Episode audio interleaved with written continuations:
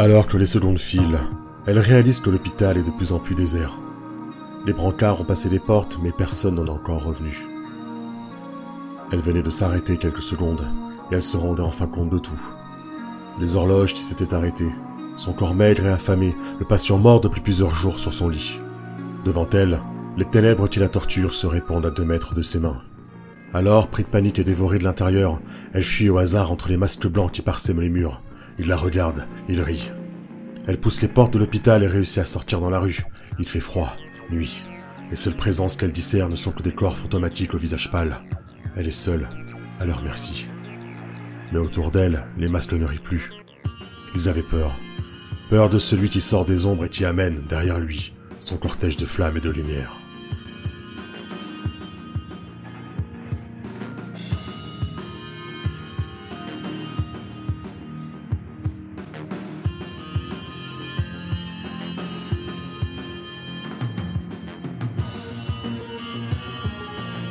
Automne 2036. Alors que les populations se pressent dans les arches, que les zones d'anathème s'ancrent définitivement dans le paysage, que les armées opposent une résistance vaine et que les morts s'empilent, l'espoir d'une aube n'a pourtant pas quitté la Terre. Depuis l'Asie, le Nodashi équipe ses soldats d'exosquelettes, d'armes qui purifient par le feu et de stimulants de combat. Mais il traite les conséquences et non les causes, n'hésitant pas à sacrifier des populations civiles pour endiguer l'avancée de la chair et aucune victoire notable ne vient contrebalancer ce lourd tribut. Jusqu'à ce que celui qui s'avère être le plus grand génie de ce siècle ne fasse parler de lui à nouveau.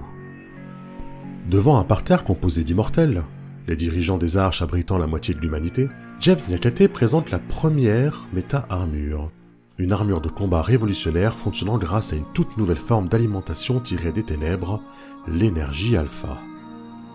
Un célèbre capitaine d'Eurocorps, Raphaël McTavish, fut convaincu du projet lors d'une discussion mystérieuse avec Nyakate et accepta de porter ce modèle unique nommé Excalibur lors de la démonstration. On a vu le capitaine revenir de Dublin jusqu'à notre camp de réfugiés, seul dans la nuit, saignant et délirant, comme si sa dernière heure était venue. Ces hommes et lui s'étaient fait attaquer par des masques blancs, et il était le dernier survivant. Il y avait un scientifique parmi nous, un Sud-Africain qui n'avait pas eu peur de venir étudier les ténèbres au plus près. Apparemment, il a réussi à lui sauver la vie, on ne sait pas trop comment. Mais il est resté seul au chevet du capitaine, huit jours.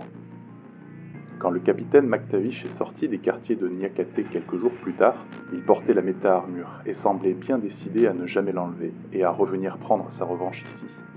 Peut-être qu'il est mort et qu'il lui a redonné vie en le mettant dans cette armure, j'en sais rien mais on a ressenti une admiration, une confiance et une rage comme on n'en avait pas connu depuis longtemps. Puissance pure capable de soulever un blindé, haute vitesse, capacité de planer ou armement de pointe, McTavish fait la démonstration de tout l'arsenal à sa disposition devant les immortels. Mais la frilosité des dirigeants se heurte au projet des deux hommes. Ils ne veulent pas financer une promesse, mais une certitude.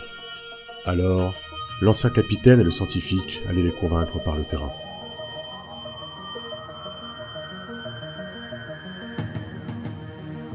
Retournant à Dublin avec son armure, MacTavish délivre la ville assiégée par les ténèbres à lui seul. Son héroïsme, son talent et la puissance d'Excalibur sont portés au nu dans le monde entier, arche comme communauté libre. Le militaire devient une icône, le symbole de l'espoir, un héros en armure apportant la lumière dans son sillage. Les médias le surnomment alors Arthur, en hommage au chevalier roi portant Excalibur. James Nyakate devient donc naturellement Merlin, le scientifique de génie qui dit de le guerrier et dont les inventions semblent presque magiques. Les immortels décident unanimement de soutenir le projet Knight. Le dirigeant de Londres, Ismaël Jelam, soutient même l'organisation à 100% économiquement et leur offre le palais de Westminster comme centre névralgique. Restauré et amélioré par les nanomachines, le site devient une véritable forteresse de haute technologie, Camelot. C'est ici qu'Arthur, Merlin et une poignée de scientifiques commencent à organiser le nouveau rempart de l'humanité. Ils confectionnent les premières méta-armures et des armes en série. Des milliers de candidats affluent du monde entier pour tenter de revêtir les 100 premiers modèles, mais très peu démontrent la force de caractère, la volonté et la maîtrise nécessaires pour être recrutés. On était une quarantaine dans notre salle d'attente. Et des salles comme celle-là, il y en avait plusieurs d'ouvertes. Des instructeurs, d'anciens militaires et des scientifiques en blouse blanche nous ont fait enfiler des combinaisons bleutées et ont installé toutes sortes de capteurs sur nos têtes et notre corps. Ils nous ont filé une pilule de chez Emera, nous expliquant vaguement à quoi elle pouvait servir, une histoire de dérive, de trucs du genre, de connexion et de mal des transports. Et après, on s'est mis en... La porte est ouverte sur une salle immense, comme un hangar, avec des verrières tout le long pour nous observer. Sur une coursive au-dessus, je me souviens il y avait la sœur d'Arthur qui nous regardait en silence, froide et blanche comme une poupée de porcelaine. J'ai enfilé une des armures. Elles étaient magnifiques, presque irréelles, mais lourdes, tellement lourdes. J'étais comprimé à l'intérieur, comme prisonnier d'un cercueil. Je voulais lever le bras, avancer la jambe, mais rien ne bougeait. J'avais même l'impression que ma poitrine n'arrivait plus à se soulever, que, que l'air ne rentrait plus. J'étais dedans depuis une éternité, entendant que le sang pulsait dans mes tempes. Alors, j'ai crié. L'armure s'est ouverte et je suis sorti. Enfin, je me suis effondré plutôt. Autour de moi, des volontaires étaient aussi affaissés sur le sol ou sortaient de l'armure avec une mine défaite. Je suis sûr que j'ai entendu crier. Mais personne ne faisait plus attention à nous. Au milieu du rang, quelqu'un venait de faire bouger le bras de son armure. Apparemment, c'était le premier depuis des jours à y arriver.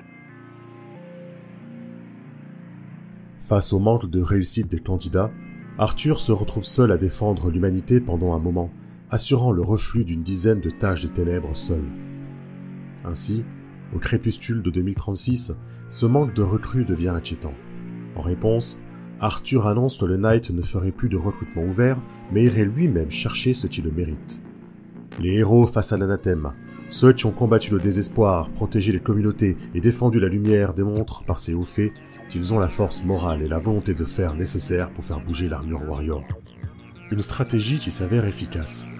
En quelques semaines, 300 chevaliers se rajoutent aux quelques milliers d'agents logistiques ou administratifs. Le Knight continue son parallèle avec le mythe arthurien et devient un véritable ordre chevaleresque centré autour de la personne d'Arthur.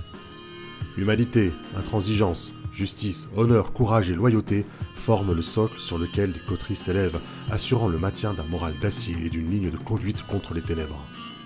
Car les monstres sont de plus en plus nombreux, et chaque chevalier risque sa vie quand il parcourt les ruines du vieux monde. Veuillez répéter, Valkyrie. Avez-vous enrayé l'attaque On ne les a pas tous tués, non.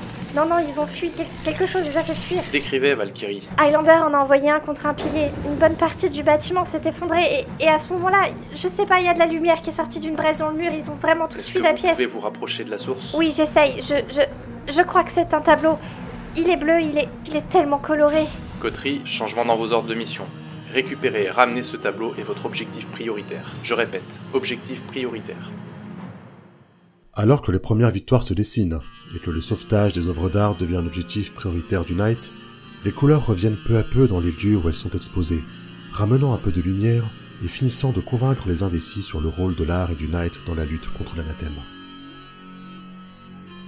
Nous sommes à présent en fin d'année 2037. Un an après la victoire d'Arthur à Dublin, le Knight compte désormais un bon millier de chevaliers sur le terrain, répartis dans des sections sous la direction d'un chevalier de la table ronde. Lieutenant d'Arthur, talentueux scientifique ou féroce combattant, les chevaliers de la table ronde ont, eux aussi, choisi un nom en rapport avec la légende arthurienne. Ce sont des modèles, autant que des mentors, qui partagent un peu le fardeau des responsabilités d'Arthur. Or, quelques places sont encore libres à la table des géants. Un jour viendra où de nouveaux chevaliers s'élèveront, faisant preuve d'un courage à toute épreuve, apportant la lumière absolue et définitive, le Graal, ou en se posant en rempart et espoir de l'humanité. Ces hommes et ces femmes sont là, quelque part, prêts à revêtir l'armure qui changera le monde et repoussera les ténèbres. Ces personnes, ce sont peut-être vous.